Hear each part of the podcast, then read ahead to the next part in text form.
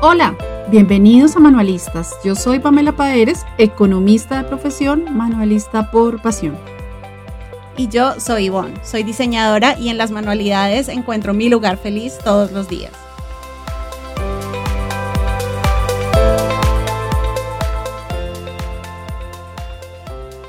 Hola, bienvenidos a un nuevo episodio. Este es un, un, episodio muy, muy especial porque vamos a tener una invitada de la que ya Pamela nos va a contar todo. Bueno, yo estoy súper emocionada porque en este episodio tenemos nuestra invitada. Ella es de Perú. Estoy súper feliz porque la verdad yo la considero mi parcera peruana. Ya la siento súper cerquita he tenido oportunidad en la que hemos tenido eh, conversaciones, inclusive en vivo, en un espacio que ya nos va a contar de qué se trata. Y ella es doña Inge Susu, es doña ingeniera y manualista al mismo tiempo. Y es una persona muy especial, además que le ha dado oportunidad también a muchos manualistas de compartir lo que hacen, de compartir las técnicas. Tiene además un grupo, entonces, bueno, yo súper feliz de tenerla acá. Bienvenidísima, Inge Susu. Gracias, Pamela, gracias, Ivonne, por la oportunidad de, estar aquí compartiendo con ustedes una, conversación en su plataforma de manualistas. Estoy muy emocionada, de verdad. Muchísimas gracias. Sí, nosotros también de tenerte acá, querida Inge. Pues ya, de verdad, yo he tenido la oportunidad de saber mucho de ti, de tu vida, de tu esposito, tu hijita, bueno, de todas las cosas, obviamente de tu, eh, de tu emprendimiento, de tu negocio que es eh, muy exitoso pero, eh, pues cuéntanos, por favor, a las personas que de pronto no hemos tenido, no han tenido la oportunidad de conocerte y saber lo maravillosa que eres. Por favor, cuéntanos de ti. Bueno, yo soy de Perú, eh, del norte de Perú, ahí un poquito cerquita a Colombia. soy de Piura, pero ya vivo en la capital, pues ya hace desde el 2018, hace tres años más o menos.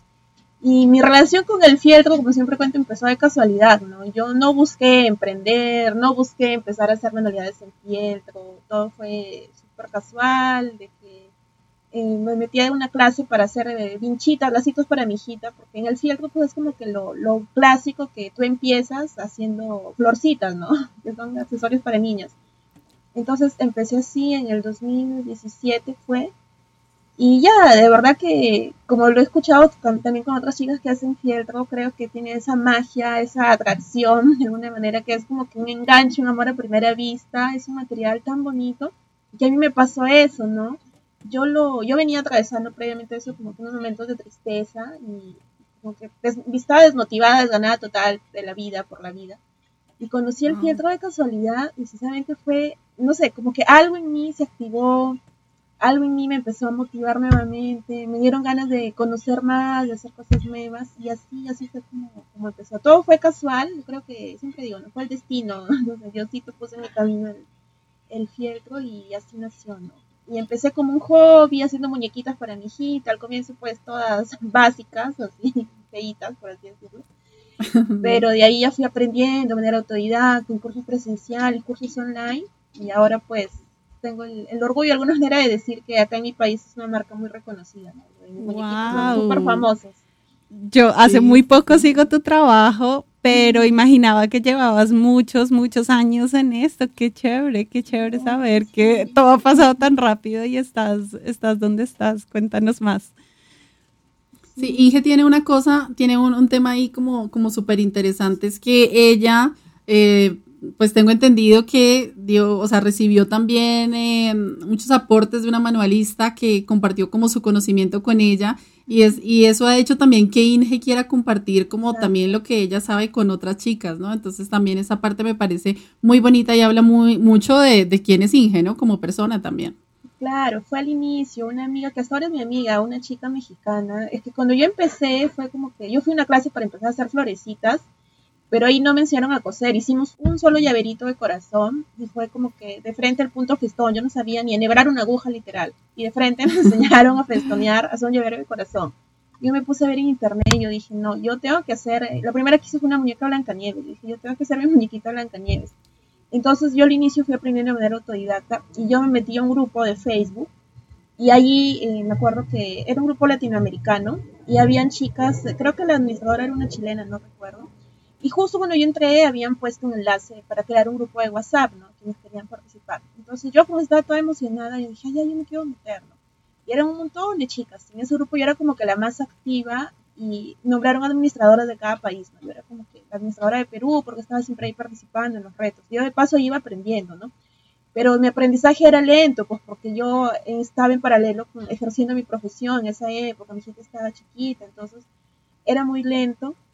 Y me acuerdo que en ese grupo la chica mexicana, que fue mi primera mentora, por así decirlo, puso una foto de unas muñequitas de princesas Disney. Y era muy, muy similar a una foto que yo había visto en Pinterest. Yo soy Disney lover total, ¿no? Y yo dije, qué bonito, ¿no? Yo había intentado ya hacer mi Blancanieves y no, pues no era ni, ni la mitad de lo que era su muñeca, ¿no? Porque yo no sabía hacer un pimiento de los ojos, no sabía colocar bien la cabeza ni el cabello. Entonces yo así con, con un poco de, temor, de dije, de repente no me hace caso le escribí, no en el grupo, sino al interno, ¿no? Le dije, disculpa, este, me presenté, ¿no? Yo estoy en el grupo contigo, ¿cómo haces los ojos? Fue el primero que le pregunté, ¿cómo haces los ojitos, no? Y ella muy amablemente, este, después me cuenta que, que sintió como que esa emoción, porque yo le envié un audio, me acuerdo, por WhatsApp, le dije, ay, por favor, ¿no? Y ella, después, cuando íbamos a amigas, me cuenta que, claro, sintió esa emoción en al preguntarle, y eso, pues, también le dio ganas de enseñarme, ¿no? Y ella sí, o sea, me envió videos, fotos, me explicó. Y yo de ahí, cada muñequita que hacía le decía, mira, mal, le decía mamá, mi amiga, mira, ya me salió, ¿no? Entonces yo tengo ese agradecimiento eterno con ella y, de alguna manera es lo que yo hago ahora, ¿no? Yo comparto, sin, o sea, sin egoísmo, sin nada, de mis proveedores, tips, datos, materiales a los chicos que están empezando, ¿no? Porque yo tengo ese agradecimiento con la vida, por así decirlo.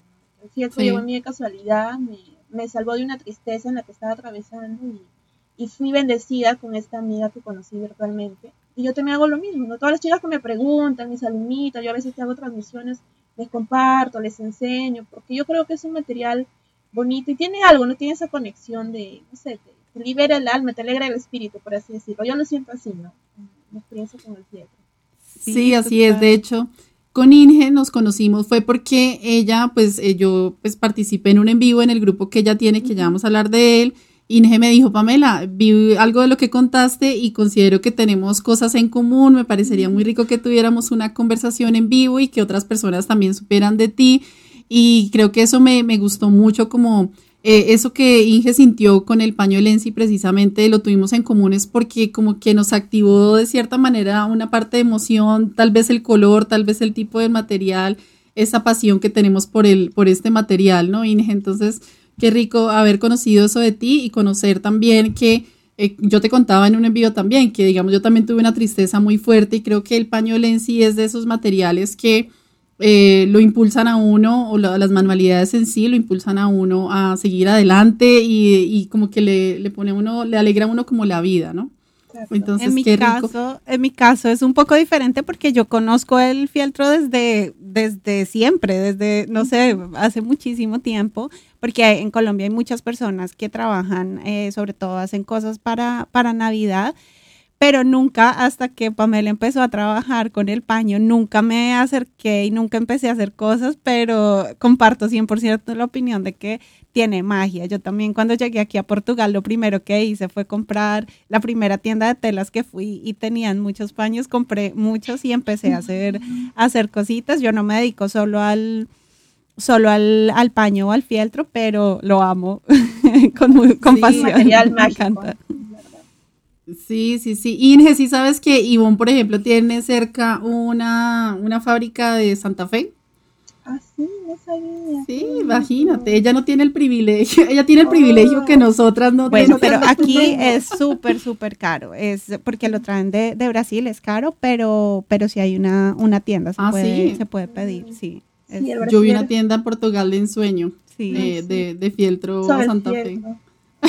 sí, Inge, pero bueno, tú además de, de, ser manualista, que obviamente nos encanta y la razón principal por la que estás, pero cuéntanos también de ti como en, otros aspectos. ¿Qué más eres tú? ¿Qué, ¿Qué, más eres de, además de ser manualista? Bueno, yo soy ingeniera civil, soy arquitecta frustrada, porque en realidad siempre lo cuento, ¿no? Desde estar en el colegio de chiquita, siempre estaba como relacionada con las manualidades, pero nunca con las telas directamente, ¿no? Siempre como que me gustaba hacer lo que ahora se le llama scrap, ¿no? Hacer maquetas, hacer mis planitos, hacer casitas.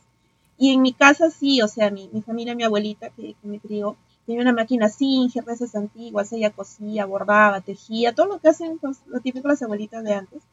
Entonces, pero a mí no me llamaba la atención. Yo sí recuerdo que a veces mi, mi mamita me decía, este, te enseño a coser para bordar un mantelito. Yo me decía, no, mamita, no, a mí cómprame cartulinas, tijeras, goma, papeles, eh.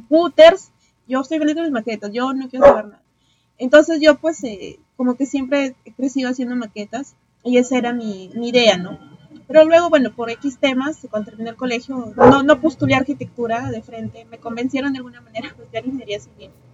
Pero siempre quedó en mí como que eso de ser arquitecta frustrada. Y bueno, ya he estado siempre en realidad mi meta en la vida cuando empecé a trabajar, que estaba terminando la universidad, era como que yo decía, ya voy a trabajar en megaproyectos, en empresas así súper grandes. He trabajado en una empresa pues de Portugal, Mota Gil, no sé si la conoces, pero acá tiene una sede, pero es una empresa constructora. Y justo ahí cuando yo estaba trabajando pues en esa empresa, por acá está mi gata, siempre parece. Tranquila. Entonces, eh, yo he estado, como les digo, siempre mi meta era esa, ¿no? Ejercer, trabajar en megaproyectos, ¿no? Decía, voy a trabajar hasta que tenga, hasta que me jubile, ¿no? No sé, 60 años, ¿no? Hasta que ya tenga que usar bastón, voy a trabajar así como ingeniera forever. Pero, claro, cuando conocí el fieltro, pues, y, y, fue creciendo más que todo el emprendimiento, obviamente mi, idea cambió, ¿no? Porque me di cuenta que podía convertirse en un trabajo, empecé a investigar más sobre emprendimientos, que yo sinceramente no tenía muy claro lo que significaba un emprendimiento. Es como que yo siempre trabajaba para empresas y no tenía muy claro el concepto, ¿no? Pero ya cuando, como les digo, mi, mi hobby se fue convirtiendo en un negocio, entonces ya fui investigando. Y ya, yo empecé, claro, el fieltro en paralelo con la ingeniería civil en, el, en agosto más o menos del 2017. Estuve un año en paralelo, eh, después me tomé una, una, temporada sabática de la ingeniería, eh, también de un año, porque yo venía trabajando de corrido, pues creo de que había terminado la universidad, o sea, pues, terminaba un proyecto y a la semana empalmaba otro, cambiaba de trabajo siempre. Cuando mi hijita había nacido, igual, yo había trabajado desde un día antes de que ella nazca, fue cesárea, solamente tomé dos semanas de licencia, no tomé el descanso largo, entonces venía de verdad como que con un cansancio. Y yo dije, no, o sea, está creciendo el emprendimiento del fieltro, creo que es mi oportunidad de ya no buscar, y ya no irme a otro proyecto, voy a tomar un año contrato. Entonces, de agosto del 2018 al 2019 fue mi, mi temporada sabática de la ingeniería, ¿no? Y no, no ejercí, estuve dedicada 100% al fieltro y a mi familia, a mi niña. Y de ahí, en agosto del 2019, sin buscarlo, eh, una amiga me pasó la voz y me presentó una oportunidad laboral en una entidad del Estado, acá en Perú. Y lo bueno, pues es que el sueldo era bueno, era relativamente cerca a mi casa. Yo ahí ya tenía dos chicas que trabajaban conmigo porque había crecido tanto en emprendimiento, entonces ya tenía quien delegar. Y ya acepté, acepté ese trabajo y otra vez volví a, a, llevar en paralelo, ¿no? Pero ya era distinto a la primera vez, porque la primera vez era nuevo para mí el fieltro, era nuevo emprender, era nuevo hacer dos cosas a la vez. Ya cuando retomé eh, la ingeniería, pues ya yo tenía, como acá por eso le dice, ya tenía cancha, digamos, ¿no? Ya tenía experiencia previa, ¿no? Ya sabía cómo organizarme mejor. Entonces así estuve en paralelo, y bueno, de ahí el 2020, pues que llegó la pandemia, otra vez, más de un año a, a la casa, que obviamente en, en, esa parte, a pesar de todo lo malo del virus, eh, en un caso sí, de alguna manera fue beneficioso porque he podido también hacer eh, en paralelo, ¿no? El trabajo de ingeniería que ha sido continuo y, y lo de los muñequitos, ¿no? Yo siempre también lo sí. cuento como anécdota, ¿no? Acá donde estoy sentada ahorita, por ejemplo, es mi computadora y a veces yo estoy aquí en reuniones, pero sin cámara, ¿no? Y pero iba cosiendo, ¿no? y a veces, eh, claro, pasaba del, del modo ingeniero, estaba en reunión y terminaba la reunión y nada más giraba mi silla y pasaba al modo artesana, ¿no? Y acá hacer muñequitos, sí. ¿no? Y ahí había otra reunión, giraba y acá a mí me pasa mucho eso. Yo necesito estar haciendo algo con las manos. Yo estoy hablando con Pamela, estoy hablando con mi familia, estoy en una reunión también de trabajo y necesito. Sí, estar... uno se acostumbra y ahí sí. cuando no lo tienes, como que ya claro. falta, ¿no? A mí Entonces, me pasaba eso cuando yo tenía mi oficina también, ¿te acuerdas? Y también volteaba la silla, igual que tú, Inge. O sea, pasaba de tener mi computador y mi escritorio así, ta, ta, ta, me volteaba y fieltro, coser, sí, y cuando tenía reuniones virtuales me tocaba esconder los materiales atrás para que se viera blanco. Sí, no, yo también. A veces cuando hay jefes que sí pedían, este, los directores del área, por ejemplo, a veces cuando te de todo virtual, pues pedían cámara, ¿no? Como para ver que no estés en pijama, ¿no? Porque les decían, no tienes que estar ya en hora de oficina, ya como, como si estuvieras ahí en la oficina real. Para ver que estés despierto, ¿no? Entonces, eh, igual, pues yo decía, ya te van a ver que mi casa está llena de hilos, pero como el Zoom te deja poner atrás una pantalla, ya ah, bueno. Ah, oculto, porque sí. no, pues sí, porque sí, pero no. Ahorita, pues ya más o menos desde septiembre, inicio de septiembre, ya hemos tomado el, hemos estado primero haciendo trabajo mixto en la oficina, que era como que intercalado, tres veces por semana en la oficina, dos días en casa, de ahí ya ha sido como que presencial 100%. Estuve yendo dos semanas, pero de ahí se enfermaron de COVID dos compañeros y me mandaron a todos a cuarentena. Entonces, una semana, ¿no? Hasta cuando sacamos la prueba otra vez. Y ahí otra vez he regresado, he ido por dos semanas más, pero mi contrato, eh, como a mí me renovaban cada cuatro meses, mi contrato justo terminó el 21 de octubre. Yo he ido hasta el 21. Y ahí pues otra vez estoy acá en casa y esperando que más o menos tarda tres semanas en salir un nuevo contrato. o sea, estás en unas mini, vacaciones. en unas mini vacaciones. Igual mi jefe a veces sí por ahí que me apoya, como yo tengo toda la información, me llama por ahí unos temas, pero en sí estoy como en unas mini vacaciones. Igual yo ya no trabajo pues hace mucho tiempo sola en el fieltro porque es, es demandante, estar haciendo lleva mucho tiempo. Entonces, eh, las chicas que antes trabajaban conmigo, las colaboradoras, eh, por el COVID ya no vienen a la casa. Y acá lo hago con mi cuñada, ¿no? que ella también sabe coser, mi suegra igual, pero más estamos mi cuñadillo. Mi suegra me ayuda a veces cuando esa máquina, hay que hacer alguna puntada, ¿no? Pero mi cuñada sí, entre las dos hacemos los muñequitos. Ella es quien hace los cuerpitos, eh, yo hago todos los detalles, los ensamblo, las cabecitas, ¿no? Pero lo que es cuerpitos y, y ropa, en la mayor parte, los cuerpitos y todo eso lo hace mi cuñada. Y la ropa sí, como que nos dividimos en palabras. Pero tú eres la cara total de tu, de tu emprendimiento, porque tú estás súper activa en redes sociales, así es modo ingeniera, estás compartiendo cositas, reels. Mejor dicho, yo soy tu fan. yo también. Además que Inge, o sea, Dios mío, Inge, tengo que decirlo acá. Inge es impresionante. O sea, yo hago una cosa y ya. Inge, o sea, tú la ves conectada, bañada, arreglada a las 6 de la mañana poniendo algún videito como, hola, que usted está haciendo tal cosa, pero la puedes ver perfectamente a las 2 de la mañana porque es Doña Madruga Lover, la reina de las Madruga Lovers. Yo. Y está haciendo en vivos a las 2, 3 de la mañana cuando uno está ahí. Es la compañía perfecta. Yo confieso que nunca he hecho un reel porque no me he tomado el tiempo de aprender cómo se hace, dedicarle, porque también solo puedo hacer una cosa, o trabajo eh, en, en, los pedidos, o voy a mi trabajo, o trato los temas de la casa y ya, no, mi, mi cerebro y mi cuerpo no dan para más. No, Inge, Inge tiene una capacidad, o sea, yo no sé de dónde lo saca, pero tiene una capacidad de ser mega eficiente. Es más, hoy está haciendo en este momento un móvil, pero tiene una cita con su hija, pero además está grabando con nosotras podcast, está haciendo 100 cosas, entonces por eso es tan valioso su tiempo acá con nosotras. Muchas gracias. ¿Será que, ¿será que eso es, es ¿Siempre fuiste así como multitarea o es desde que eres mamá o a qué le, a qué le adjudicas eso? Danos un consejo para hacerlo. Yo soy mi hashtag, mamá multitasking. No, sí, en realidad siempre he sido como que desde niña, no, no así, no hiperactiva, no soy hiperactiva, pero siempre me gustó hacer, estar haciendo algo, ¿no? O sea, no sé, cuando era niña, por ejemplo, y eran vacaciones, y no sé, yo me aburría cuando no tenía, ahí no había pues internet, ¿no? Esas cosas, eso es más reciente, ¿no? Cuando yo ya estaba pues en la universidad, el Facebook, esas cosas, cuando uno es niña, pues yo siempre, por ejemplo, en vacaciones siempre como les digo, hacer mis casitas, mm, estudiaba piano también, me gustaba leer mucho, ¿no? Siempre me gustó hacer eh, bastantes cosas a la vez. Eh, o sea, no en paralelo, pero mejor dicho, en paralelo, pero no como que organizándome siempre, ¿no? Priorizando, yo creo que esa es la clave, ¿no? Es que teníamos que hacer organización, ¿no? Siempre me ha gustado como que, como le digo, ¿no? Cuando era niña te llevaba clases de música, eh, leía varios libros, hacía maquetitas, hacía más cosas. En el día distribuía así cuando eran vacaciones, por ejemplo. Y claro, ya de grande sí, toda esa organización, o sea, sí es cansado, obviamente. A veces yo también digo, ay, termina el día y digo, hago como que repaso, digo, ay, hice esto, esto, y dije, sí, ¿no? Logré hacer todo, ¿cómo lo habré hecho? Ya mejor, en el día de verdad, no trato de mirar la, la hora porque yo siento que me estreso, ¿no? O sea, como que yo empiezo mi día y digo, ya tengo que hacer esto, y sí, a veces como que poner mis alarmas, digo, ya en 40 minutos tengo que haber terminado y según prioridades, ¿no? O, si no he terminado igual, tengo que pasar a lo siguiente que es prioritario. Pero la clave creo que es eso, organización y delegar, ¿no? Porque en el modo ingeniera eh, también tengo dos asistentes, ¿no? Entonces yo como que les reviso, no es que tenga que estar ahí tan metida, nomás soy como que de revisar lo que ellas hacen porque yo lo firmo, ¿no? Y acá lo hago con mi cuñada pero igual sí, sí es cansado y sí, y después organizarse. Los reels, por ejemplo, eh, por ejemplo, las stories, yo no, cuando yo salgo hablando, esas por lo general sí son en tiempo real, ¿no? Que yo estoy en ese momento, me grabo ahí. Mm. Pero los que son de los muñequitos, por ejemplo, esas yo las grabo, las he grabado a veces uno o dos días antes, ¿no? Siempre estoy como que tengo ahí videitos y cuando a veces de repente tengo un día que no voy a tener tiempo de grabar ni una story porque voy a estar ocupada fuera de la casa, este, ya tengo del día anterior o del día hacia atrás, hacia atrás, ¿no? Entonces como que voy adelantando.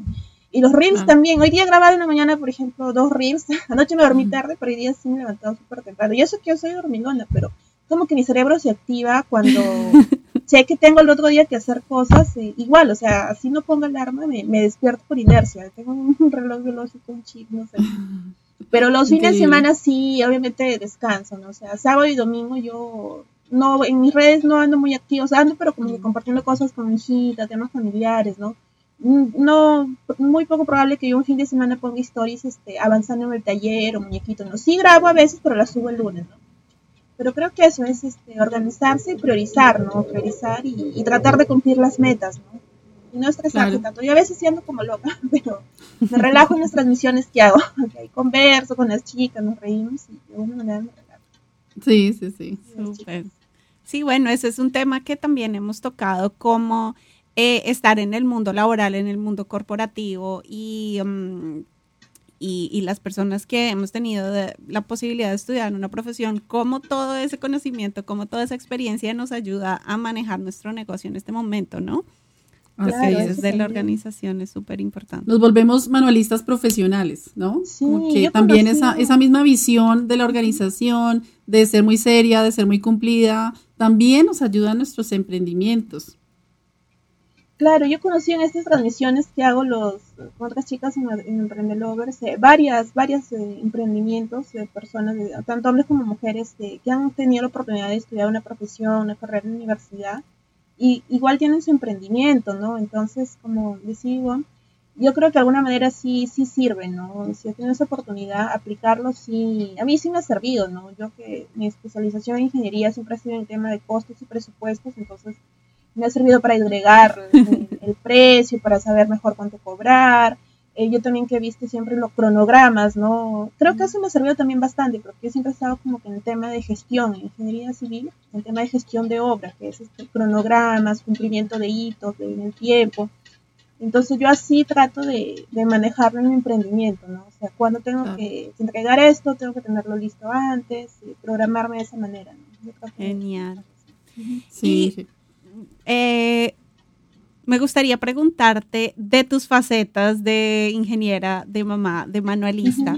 ¿Qué es lo que más te gusta de cada una? Si tienes preferencia por alguna, estás eh, en la libertad de contarnos cuál es tu. Seamos más indiscretas en la pregunta. O sea, Inge, dinos la verdad, ¿cuál prefieres? ¿Cuál te gusta más? no mentiras, dinos de cada una a ver, de la faceta, yo siempre en, en mi Instagram, en story siempre pongo este, modo madre abnegada, modo artesana y modo ingeniera, ¿no? Entonces, del modo ingeniera, obviamente lo que me gusta de, poder tener la oportunidad de, trabajar, en este caso, bueno, para una, una entidad pública, es el sueldo, pues el tema económico, ¿no? Porque hay un beneficio fijo, mensual, económico, que tú ya sabes que va a llegar tal fecha y vas a recibir tanto de dinero todos los meses, ¿no? Mientras de tu contrato. Entonces, eso obviamente es lo que me gusta y lo que me hace todavía no desligarme del todo de esa parte. yo, como les digo, cuando regresé a la ingeniería, no busqué. Yo había pensado en inicio tomar mi temporada sabática de un año, pero cuando ya se acercaba el año, eh, como que yo decía, ay, bueno, ya mejor eh, busco el siguiente, ¿no? Porque quedaba agosto, eh, en diciembre, en enero, el otro año busco. Pero justo se dio la oportunidad, entonces, eh, como había buen suelo y era cerca, acepté. Pero como digo, fue algo que, que se dio el destino también, bueno. Pero eso es lo que más me gusta el modo ingeniera, ¿no? La profesión, el tema del trabajo, lo que me he especializado, también me gusta, eh, pero claro, obviamente experiencia estresante, agobiante, a veces lidiar con, con los proveedores, eh, con la supervisión, con otras áreas, entonces pero el tema económico sí da una tranquilidad, como decía Pamela, ¿no? Esa tranquilidad económica, porque el emprendimiento es muy variable, ¿no? Hay meses buenos, meses malos, con el COVID también, que, y acá en Perú la situación política no está tan buena, a veces es complicado, pero eso me gusta más del modo ingeniero, la, tranquilidad económica.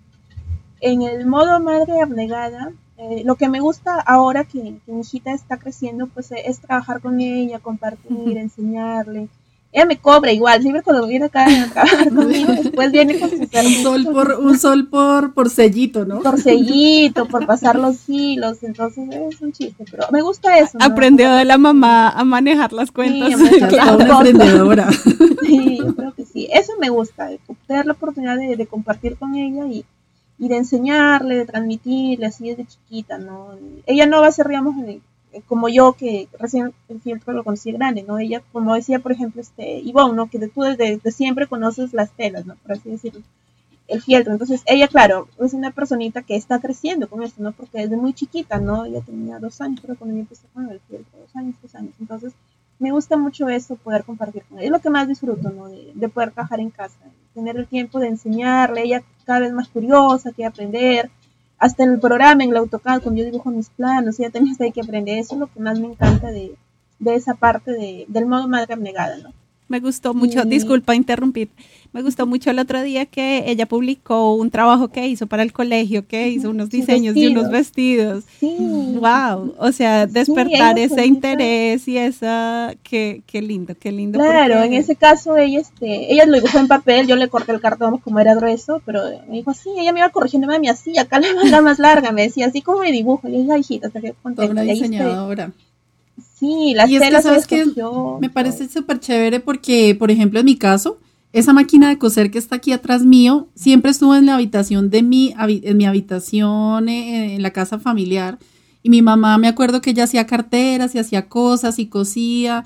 y, a mí me parecía interesante, como que me llamaba la atención, pero digamos, mi mamá nunca eh, y no la juzgo, pero eh, digamos que nunca dijo como ven, siéntate y te enseño, o ven y miras bien cómo es la cosa, como que siempre era una actividad que ella tenía como muy allá y nunca nos inculcó.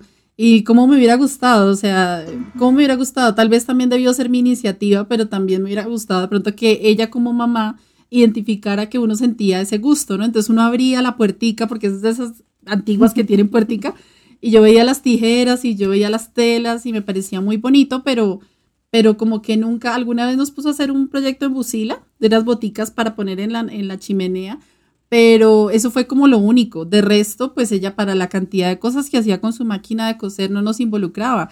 Entonces es bonito porque que tú lo hagas con tu hija, por ejemplo, porque de pronto no sabemos, de pronto ya se vaya por otro camino, pero puede que el hecho de tener como ese contacto con, con la manualidad, con las telas, eh, le dé como esa visión de que sí es posible vivir de eso, porque no sé, Inge, si has visto algunos episodios, pero aquí hemos hablado de cómo uno cuando es chiquito, uno no contempla las manualidades o, o, no sé, las manualidades en sí para, como una ocupación para tener un buen futuro más adelante, ¿no?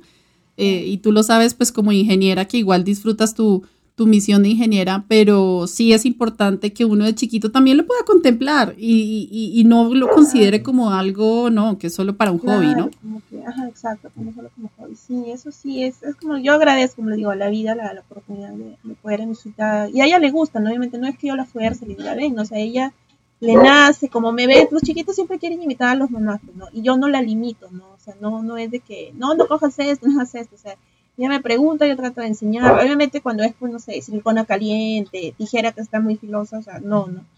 Pero sí, en la medida de sus posibilidades, ella sí va desarrollando su, creatividad. Es algo bien bonito.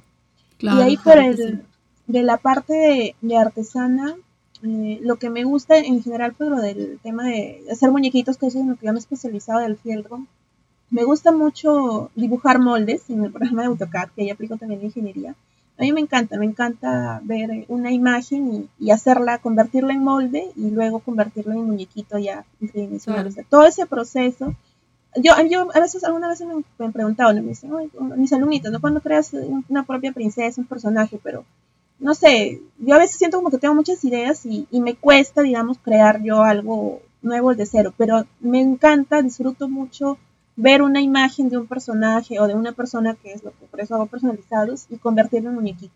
Eso yo disfruto muchísimo. Y el proceso de, dibujar el molde y luego verlo ya en físico eh, es una emoción así indescriptible, ¿no? Ahora, del proceso en sí, de todo el proceso de hacer el muñequito, eh, no me gusta mucho hacer cuerpos porque como es algo monótono, por eso contrato a mi cuñada.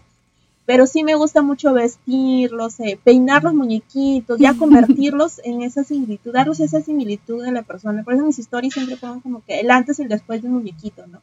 Me gusta ver el, el final, ya cómo queda y, verlo con la foto, con la imagen y ver, ay, qué bonito, ¿no? se aprecia. Y no solo verlo yo, sino que las personas lo, lo aprecien y digan, oye, es o los clientes cuando reciben, ¿no? Digan, oye, está igualito, gracias, ¿no? Eso es lo que más disfruto de, del tema de moda artesana, ¿no? sí. Claro. Sí, esa emoción que despiertan los, las cosas que uno hace y sobre todo ustedes que trabajan con los, con los personalizados, creo que no, no, tiene, no tiene precio. Las personas no están, no, no esperan recibir un, un regalo así tan único. Bueno, Inge, pues ya vimos que tienes tres facetas que admiramos muchísimo, que las logres controlar todas. Eh, además de eso, además de tus facetas, también tienes dos comunidades que a mí personalmente me gustan muchísimo, las he podido disfrutar.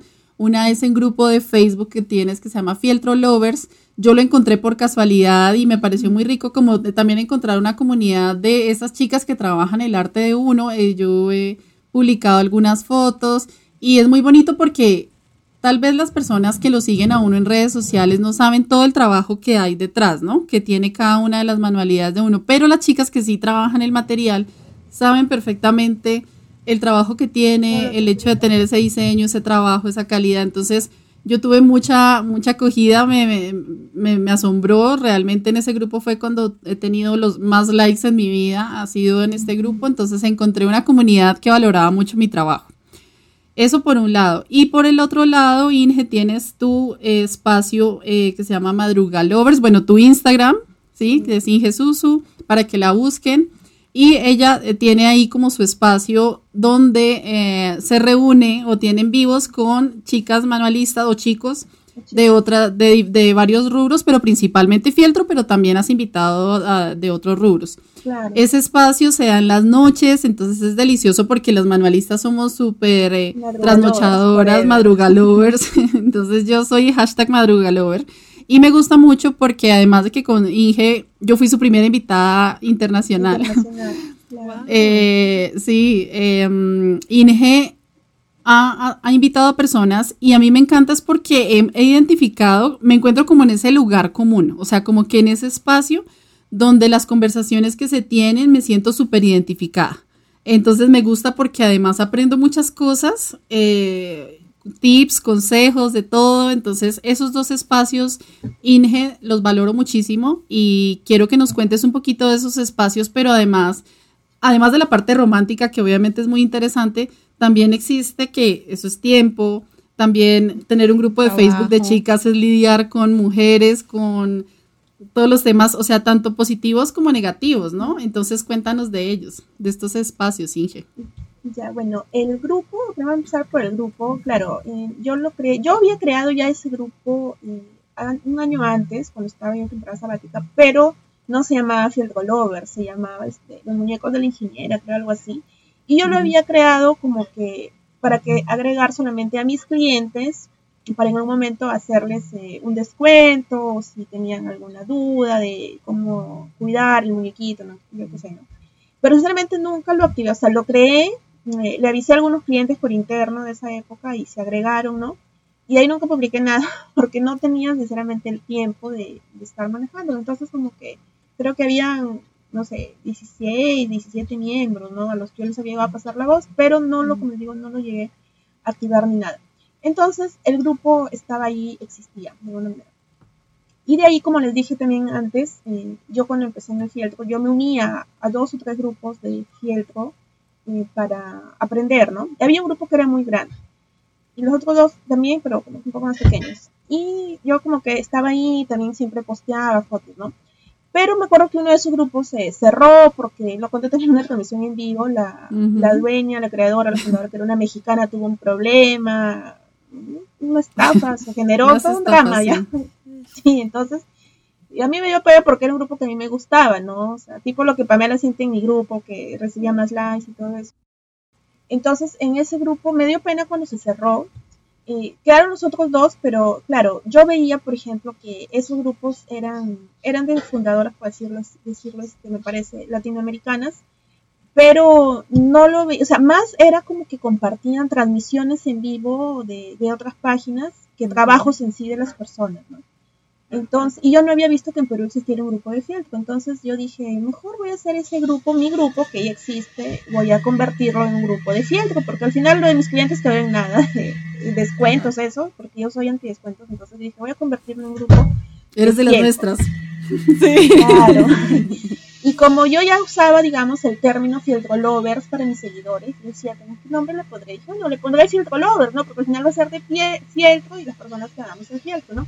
Entonces le cambié el nombre, le puse la foto de mis princesitas y eh, empecé, esto. primero creo que le avisé a algunas, como yo había dado transmisiones en vivo un par, le avisé a mis alumnitas en una transmisión, ahí fue como que despegó, yo creo que es una transmisión por Facebook en una plataforma externa, no en mi página, sino en una plataforma, en una feria virtual, y les dije, chicas, eh, he creado un grupo, se llama Circle Lovers, y, y, varias chicas se unieron, incluso yo cuando les envié el molde por correo a mis alumnas, eh, les pasé el link del grupo, entonces así se unieron, ¿no? Y el grupo existe como tal desde julio, más o menos del año pasado, y ha crecido súper rápido, o sea, tiene como que poco más de un año y ya son como que 25 mil miembros, o sea, ha crecido súper rápido. Yo no sé cómo funciona el, algoritmo de, Facebook cuando se trata de estos grupos, cómo crece, pero todos los días llegan personas nuevas que, hacen fiesta, entonces yo creo que te muestra a las personas que, que buscan este tipo de cosas, les muestra el grupo, algo así. Pero fue así, ¿no? O sea, mi, idea en principio, como les digo, fue para que sea un grupo de eh, peruanas que hacían fiel, ¿no? Yo dije, seremos unas 100, ¿no? Incluso cuando yo hice la transmisión en esa plataforma fue en una página peruana, cuando yo la primera vez que yo mencioné el grupo públicamente. Pero también habían, se habían conectado chicas extranjeras, entonces empezaron a unir mexicanas, colombianas, chilenas, argentinas. Y así, o sea, así ha ido creciendo. Así llegué yo, de carambola. Claro, llegó también Pamela. Entonces, ya no es un grupo, pero, o sea, en realidad nunca fue un grupo peruano, porque, la, o sea, la primer grupo de gente que se unió eran de todos los países de Latinoamérica, hay chicas de España, hay chicas de Brasil también. Entonces, eh, ha crecido en verdad bastante, pero sí es pesado, ¿no? No todo es bonito. O sea, manejar un grupo es envergadura. Al comienzo, hasta inicio de este año, yo no, no tenía, no ponía aprobación para las publicaciones, era automático. Pero cuando yo revisaba todas las noches encontraba pues publicaciones de, de tarot, de ventas de inmuebles, de, de ah, mítines políticos de otros países, mm. de remate de ropa. Entonces yo, era un estrés para mí estar borrando todos los días publicaciones y o me pasaba que encontraba transmisiones eh, como que 100 publicaciones de lo mismo que habían compartido y yo, ay, estar borrando, perdía mi tiempo. Entonces yo ah, convoqué a chicas de Perú para que me ayuden en la administración. Entonces, ahora ellas me ayudan en el tema que es aprobación de publicaciones y de miembros nuevos, ¿no? Pero el manejo de los retos, por ejemplo, eso sí lo veo netamente yo, ¿no? Yo sé quién hace las publicaciones, todo eso. Pero claro, tiene su parte negativa porque el tiempo sí demanda un tiempo adicional, es pesado también estar viendo, revisando que todo marche bien. A veces hemos tenido temas de, ahora ya está controlado, pero al inicio de este año sí, hasta marzo, por habían temas de entre las mismas chicas que publicaban y decían, no, le ha copiado de otra artesana, o personas que, artesanas que decían, ella, es trabajo que publicado es mío, le han puesto encima un logo de agua, me está robando mi trabajo en tu grupo, ¿cómo apoyas eso? Y decían, no, pero yo no estoy... Y te escribían para quejarte y tú tenías que resolver, casi que ser la juez de tu, de tu grupo. Sí, de verdad que en algún momento fue una carga mental para mí. Por eso es que yo como que otras chicas que me ayuden, porque yo hasta estuve en un momento punto y yo dije, más son problemas que cosas bonitas. O sea, esto no es filtro lovers, es odia lovers, porque en verdad hubieron unos meses, sí, este año hasta marzo, que fue cuando yo convoqué a las chicas, sí, hubo un descontrol. Y justo coincidió cuando yo tuve COVID. Había como que de verdad era de todos los días, no había día que yo no reciba queja, o sea y para mí era una carga porque yo como maestra detrás de los niños tenía que estar prácticamente viendo, revisando, hablando, se averiguaba mi número de WhatsApp que está en mis redes, me llamaban artesanos de Ecuador, de Chile, a quejarse, a decir, porque se iban contra mí algunas, como que yo como permitía, ¿no? Yo decía, pero es que yo no tengo conocimiento, son tantas publicaciones, y ya cuando averiguaba, indagaba, veía, ya yo... Se tocaba investigadora. Claro, como de ser imparcial y ser justa, ¿no? Y, y hacer algo, pues, y obviamente, claro, cuando encontraba comentarios así groseros, los borraba o desactivaba los comentarios para evitar que se siga generando controversia, ¿no? Pero ahí marcha bien, o sea, desde que estoy con las chicas que me ayudan, son cuatro chicas, en realidad todo fluye más bonito, Eh, ahora sí, a veces es un poco pesado el tema de los retos, que yo, yo siento, digo, a veces no valoran las chicas que es un esfuerzo buscar un, molde gratis, enviarles por correo, ver en la lista, en Excel, cuántos se han inscrito. Pero eso no solo he visto que pasa en mi grupo, hay otros grupos también que, que yo también soy parte y también que hacen retos y también veo que las administradoras se quejan, ¿no? De que se inscriben 100 y solamente envían la, el trabajo, pues no sé, 30, ¿no?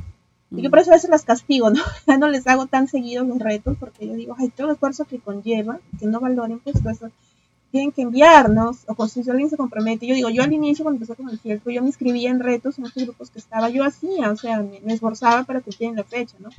Entonces es pesado, pero más son cosas bonitas, ¿no? Es satisfactorio también esto del grupo, porque he conocido también a través de eso a Pamela, por ejemplo, a otras chicas que también han transmitido ahí, que he podido conocer su trabajo. Ahora se suspendió un poquito eso de las transmisiones de fin de semana, porque en realidad también era un estrés estar coordinando, buscando entonces creo que el otro año lo vamos a retomar. Lo de los retos sí sigue vigente, pero igual, siempre, o sea, yo cuando apruebo publicaciones le doy prioridad, más que a las transmisiones en vivo, doy prioridad a los trabajos de las chicas, ¿no? Es lo primero que apruebo, ¿no? Cuando veo, no sé, 100 publicaciones pendientes de aprobación, ya doy prioridad a los que son trabajos, ¿no? Justamente para que entre ellas mismas se apoyen, ¿no? Es bonito, como decía Pamela, ¿no? Que publiques tu foto y personas que no te conocen, pero que hacen lo mismo que tú, te den un like, te dejen un comentario bonito, eso te ayuda a, crecer, ¿no? Es motivación. Tiene muchísimo, muchísimo valor que que continúes a hacerlo, que, que no hayas desistido de, del grupo cuando tuviste los primeros problemas. Yo lo hubiera hecho, confieso. Sí, yo por eso, la verdad, a mí me han dicho que habrá un grupo en Colombia y, y, yo lo he pensado porque yo tuve un grupo de amigas de la sabana y tuve una intención muy bonita y sí tuve algunas cosas al comienzo y como soy tan sensible y me cuesta delegar, que no soy como Inge que, le, que se le facilita delegar, en mi caso no me gusta delegar, entonces, en mi caso, yo sí tuve esa experiencia y apenas me empezaron a pasar las primeras cositas, frené el proyecto que tenía muy bonitas intenciones, entonces sí, admirar. Pero Ine, bueno, y entonces Madruga Lovers, ¿qué? Cuéntanos de ese espacio tan lindo lo de Madruga Lovers en realidad fue, fue casual también, toda mi vida es una casualidad y al final salen cosas bien bonitas. Como buenas casualidades. Sí, yo bueno, siempre también lo contaba en mis transmisiones, yo hasta antes de la pandemia en, en mis redes sociales, o sea, solo conocían mis muñecos, ¿no? o sea, mi cara, nadie, creo que ni mi nombre sabían, ¿no? ni siquiera sabían por qué se llamaba así la página, ¿no? Yo no aparecía, ¿no? Entonces, primero, claro, el tema de humanizar la marca empezó a darse a raíz de la pandemia porque yo llevé unos cursos de, con unas influencers de Perú donde te decían, claro, tienes una marca, un emprendimiento, súper importante que te conozcan como persona, o sea, sobre todo cuáles son tus procesos, no solo tus procesos, ¿no? ¿Cuál es tu, tu visión? ¿Cuál es de repente un poquito de tu día a día? Porque no eres pues una fábrica, ¿no? Eres una persona que está manejando un emprendimiento. Entonces, eso también de alguna manera te engancha con el público eh, que te compra o con las personas que hacen lo mismo que tú, porque en mi caso yo tengo como que dos públicos, ¿no? Un público que son colegas, ustedes, que hacen lo mismo, y otro público que son quienes me compran, ¿no? Entonces yo trato siempre de, combinar y compartir ambos temas, ¿no? Yo comparto mis procesos eh, para que les sirve tanto a las personas que hacen lo mismo y para que el público vea el trabajo que cuesta los que me compran, los clientes, para que valoren el precio que uno les da. Entonces trato de manejarlo así. Pero yo llevé unos dos o tres cursos el año pasado cuando empezó pandemia.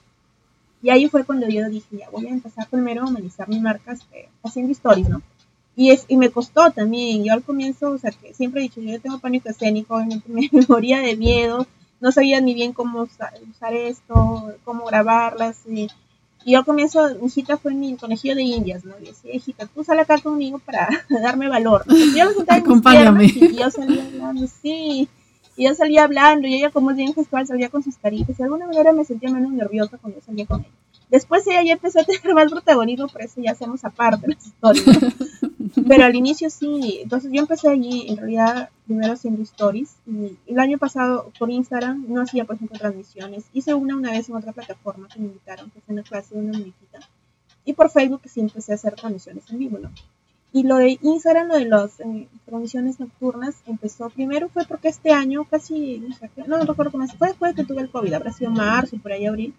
Este, una amiga que hace amigurumis, una amiga virtual, este, me dice un día, hay que hacer un, principito, como tipo un, reto de, como la diferencia entre un muñequito amigurumi y de fiel. Entonces mi amiga me dijo que hacer un principito y lo hacemos en transmisión, que en sí eso fue como que mi primera transmisión. Pero no fue tan algo fue como que a las 7 de la noche, fue un lunes creo.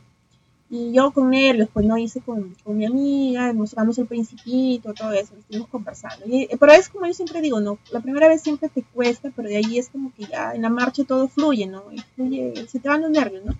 Después hice con otra amiga, me acuerdo, que ella también estaba, que ella sí es una página muy, muy grande acá en Perú.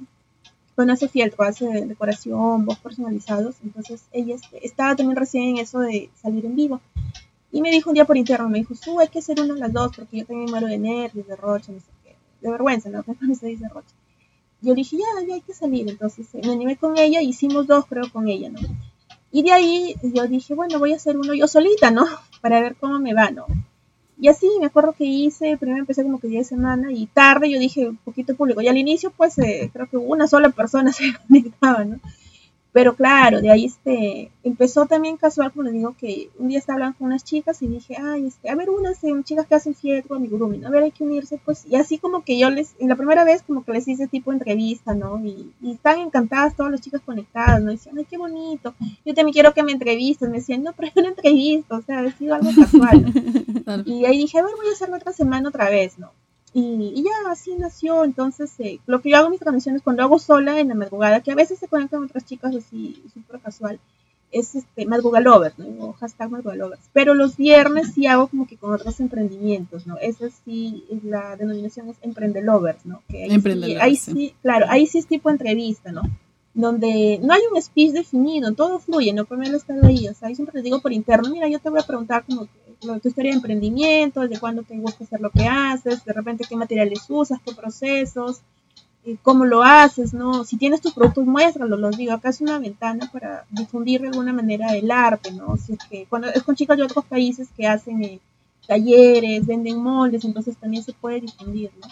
Y así, así nació, no sé exactamente cuándo es el aniversario de Emprendelovers, porque todo fue así como que casual, no tengo como que una fecha exacta, pero ya serán pues más de cuatro meses, cinco meses, que todos los viernes hacemos así, a veces sábado, a veces viernes, pero fluye bien bonito en realidad, porque he tenido la oportunidad pues de conversar con chicas de otros países, y acá en Perú de difundir también, de alguna manera ayudar a difundir el trabajo de, de más artesanas, sea de fiel o de amigurumis o cualquier otro grupo. Sí, qué belleza, qué lindo. Así es, eh, la historia de los emprendedores y lovers. Sí, sí, sí, súper chéveres esos espacios. Eh, no sé, Iván ibas a preguntar algo, ¿cierto? ¿O... No. Ah, no, ok. Bueno, eh, lo que te iba a decir es que, pues bueno, con lo que tú nos estás contando, pues claro que identificamos que tenemos mucho en común. Ivonne desde Portugal, Pamela desde Colombia y Inge desde, desde Perú, ¿cierto?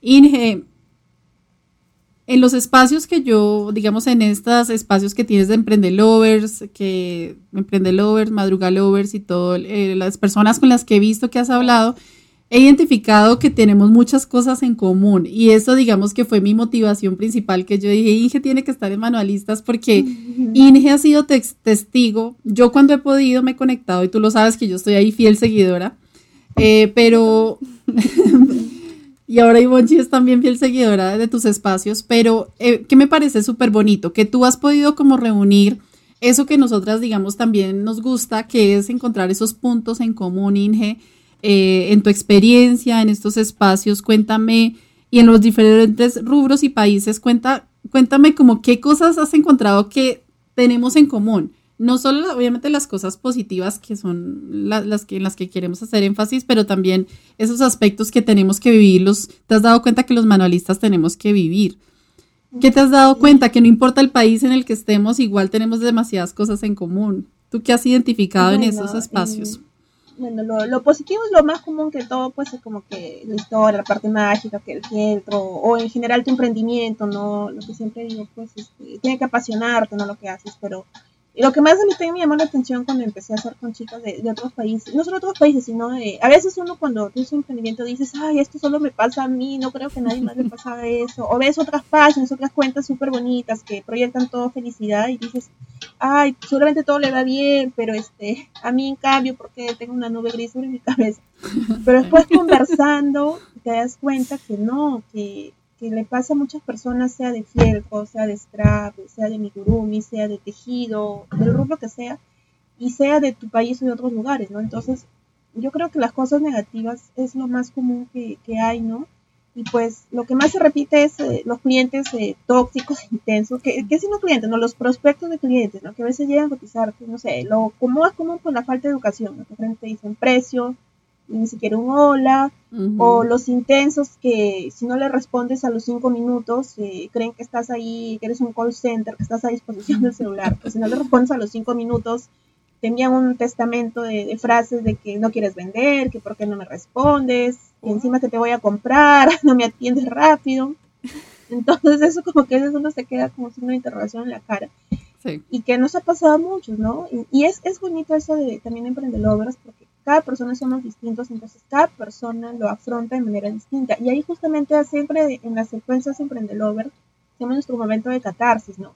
Y ahí contamos la manera en que lo afrontas y ahí tú te das cuenta, las personas que nos acompañan, que se conectan mm, como espectadores, se dan cuenta de que, como la mayoría que se conectan ahí son también artesanos ¿no? o, emprendedores, o sea, se dan cuenta de lo que han vivido ellos, también no es solo lo que les pasa a ellos, lo malo que les haya pasado, o la mala experiencia que les ha tocado vivir no es solo a ellos. También vemos otras personas que nos ha pasado de manera similar.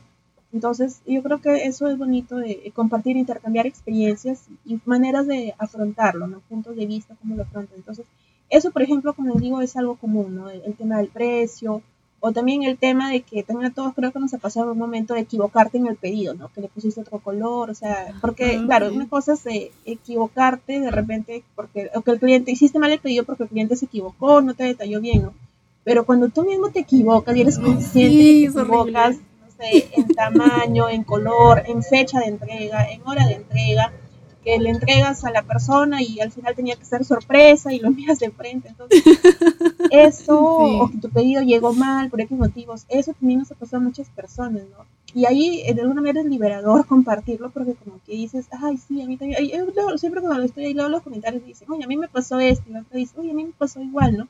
Entonces, es más cómo lo afrontaste, ¿no? Yo creo que el escuchar a otras personas cómo lo han afrontado nos ayuda Así nos pasa algo similar, te vas a acordar, ¿no? ¿no? Y pero ella le pasó, hizo esto, ¿no? Los consejos generales siempre te ayudan ante cualquier situación, entonces eso también es común, ¿no? Es lo, más común que rescato, ¿no? Lo que les decía, de los clientes tóxicos e intensos, los prospectos de clientes o los errores que a veces hemos cometido todos en un momento como emprendimiento y que pues en la primera vez es una angustia creciente, que te deprimes, que no quieres salir de tu almohada, que no quieres comer nada, porque piensas que el mundo se te viene abajo, pero después no, o sea, te das cuenta de que no, de que pasa, de que hay una nueva oportunidad y lo que yo siempre repito, que las malas experiencias te enseñan más que las buenas experiencias, porque las buenas experiencias todo es felicidad y, y van a haber siempre pues las malas experiencias son pocas, pero de alguna manera te marcan. Entonces, eso te marca tanto que ya no te vas a olvidar cómo tienes que hacer bien las cosas y ya no te va a pasar. Entonces, eso es algo común. Y bueno, y otra cosa también súper común que es también bien desagradable, pues es el tema de la copia, ¿no? Que eso ah, también pasa en todos los rubros, ¿no? Que te roban la foto, que te roban el texto, que te roban el molde, que después te enteras que lo están vendiendo, revendiendo, traficando ahí por mil páginas de la web y tú ni enterado. Eso he visto, es súper común el tema de las copias del diseño, copias de moldes, copias de, sí, de estilo. O sea, es increíble. Todos pasamos por lo mismo. Sí, pasa en patrones de amigurumis, pasa en diseño de, de strap, o sea, pasa en, todos lados, ¿no? no, solo pues el, los moldes, ¿no? O sea, como dice Pamela, te copian hasta el texto, hasta el hashtag, hasta la forma de comunicar de, cómo haces tus historias, ¿no? O sea, hasta eso, hasta las frases que usas, los hashtags que pones, o sea, es todo, ¿no? Eso también es común, ¿no? Es, como yo antes decía, creo que eso solo pasa aquí en Perú, pero no, o sea, cuando he tenido oportunidad con chicas de otros países, sí, eh, en todos lados y en todos los rubros, ¿no? Eso también es algo común. Creo que esos tres puntos que he mencionado serían los más comunes. ¿no? sí. las personas, como ese se trata por redes, eh, lo de la copia, y lo otro que lo otro, la segunda que mencioné. Las copias y el precio. Y el precio, ajá. Sí, eso también yo me he dado cuenta en las transmisiones contigo, Inge. Eh, eso, precisamente. Y algo chévere que mencionas es que todos vivimos las mismas situaciones, pero la diferencia está realmente es en cómo lo afrontamos las diferentes personas, de acuerdo también a las diferentes técnicas, lo podemos afrontar de distintas maneras, ¿no?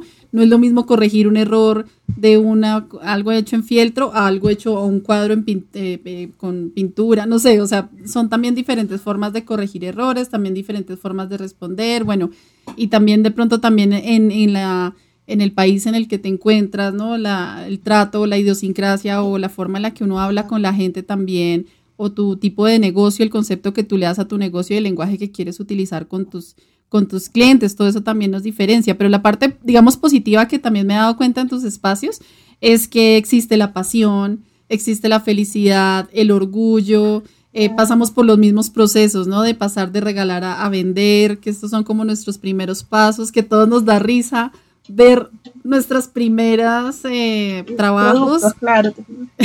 y como ver cómo era posible que los clientes le compraran a uno eso en ese momento. La evolución. La evolución también es muy bonito porque también la hemos visto.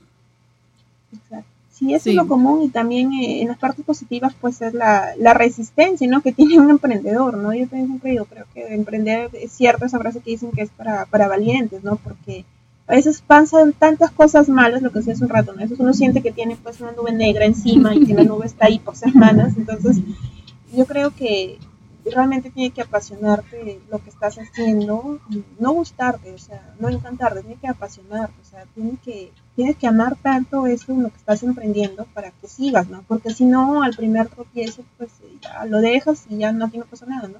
Pero si algo te gusta, realmente, si tú tienes fe en que eso algún día va a crecer bastante, sigues y sigues a pesar de todo lo malo que pueda encontrar en el camino. Entonces, eso también es súper común.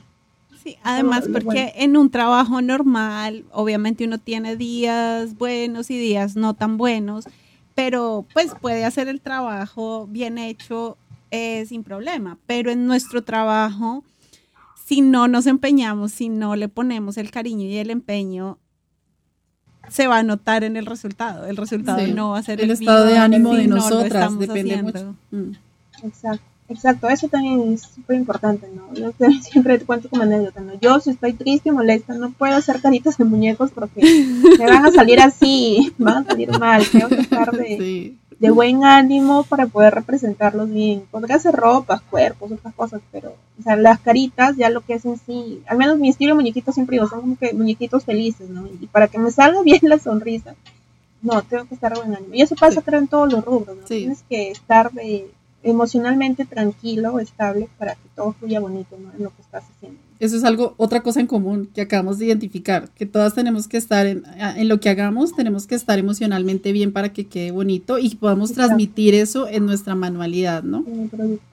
Ay, Inge, qué rico. Pues bueno, yo sé que tú te tienes que ir, que tienes que llevar a tu hijita al médico, pero para cerrar este episodio nos gustaría, sería súper rico que nos, nos, de pronto las personas que nos están oyendo, seguramente se están inspirando contigo, con tu historia. Con Ivonne hemos hablado pues de nuestra historia muy detalladamente, pero sí nos gustaría que para cerrar nos le dejaras a nuestras oyentes manualistas de pronto algún consejo, algún mensajito que, quisieras dejarles porque seguramente van a quedar súper inspiradas con tu historia. Bueno, que le pongan mucho, mucho cariño en lo que hacen, que no piensen tanto por el tema económico, ¿no? Que eh, obviamente uno cuando emprende algo creo que es lo que busca, tener una retribución, poder vivir de eso, ¿no? Pero que no lo vean de algo algo tan materialista, ¿no? Porque si es algo hecho a mano, estás entregando tu tiempo, se va a ir literalmente un poquito de tu corazón en el producto. Entonces, que cuando empiecen algo, si deciden emprender en, algo manual, que no lo hagan por el tema económico, que lo hagan porque realmente van a entregar todo en ese sueño y en algún momento ese sueño va a crecer tanto, va a ser real y van a poder vivir de eso y ya no van a tener esa preocupación de que, ay, de que que a veces pasa al inicio, no todos pasamos por eso, cuando uno recién emprende, yo cuando dejé la ingeniería, de, ay, ya va a llegar fin de mes, no voy a tener sueldo, o sea, llegaré a ese monto, ¿no? Pero todo va fluyendo, o sea, yo creo que si hacen las cosas bien, siendo auténticos, eso también les diría, ¿no? No se copien, por favor, sean siempre auténticos, sean originales, yo creo que todas las personas tenemos por lo menos un mínimo de creatividad, y es cuestión de, explorar, de, explotarla y no necesidad de estarse copiando. Entonces sería básicamente eso, que sean auténticos, que sean originales, que, que no se rinden si realmente les gusta, que, que luchen, que sigan y que en un momento va a crecer y que no lo vean tanto por el tema, como digo, material, ¿no? Que no emprendan porque quieren tener dinero de aquí en un año ser millonarios, ¿no? Que emprendan porque lo que están haciendo van a entregar parte de su vida y es porque algo que realmente les gusta y la retribución más que económica va a ser la alegría de los clientes cuando reciban eso que están haciendo. Mm, qué lindo mensaje. Oh, gracias, qué bonito. sí, totalmente de acuerdo. Ay, muchas gracias, Inge. Eh, no sé, Ivonne, te agradezco también. Sí. Eh, agradecerte por tu tiempo, me encantó conocerte finalmente, eh, estar cara a cara. Eh, ya, te, ya te sigo y ya siento que te conocía también. Me encanta tu país.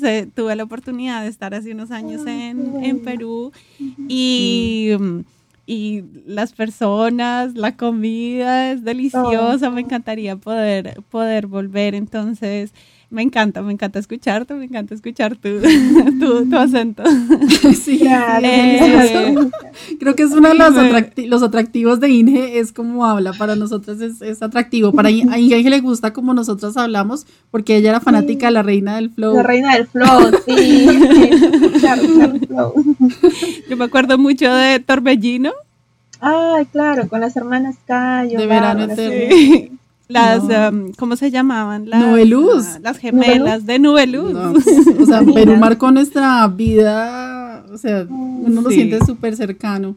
Ay, mi. Me encanta, me encanta conocerte y, bueno, ojalá algún día tengamos la oportunidad de, de, ir a tu país o de conocer. Ay, sí, de verdad que sí. Yo quisiera organizar una convención de manualistas por favor, que vengan todos, por favor. Ojalá Portugal que es un súper destino. Sí, ojalá que algún día se pueda concretar, de verdad. Sería algo bien bonito. Bueno, pero por ahora estos espacios son lo máximo. Entonces, Inge, muchas gracias por tu tiempo. Eh, te contaremos cuando salga el episodio. Espero que muchas chicas se motiven y lo escuchen y, bueno. Compartirlo. Sí, así es. Muchas gracias, Minje. Gracias, Ivonchi. Aquí cerramos este episodio. Recuerden que si les gustó este episodio, se suscriban, nos comenten, nos dejen todos sus comentarios, envíenos videitos para que los publiquemos también en este espacio. Muchas, muchas gracias. Un abrazo. Gracias. gracias. Gracias por todo.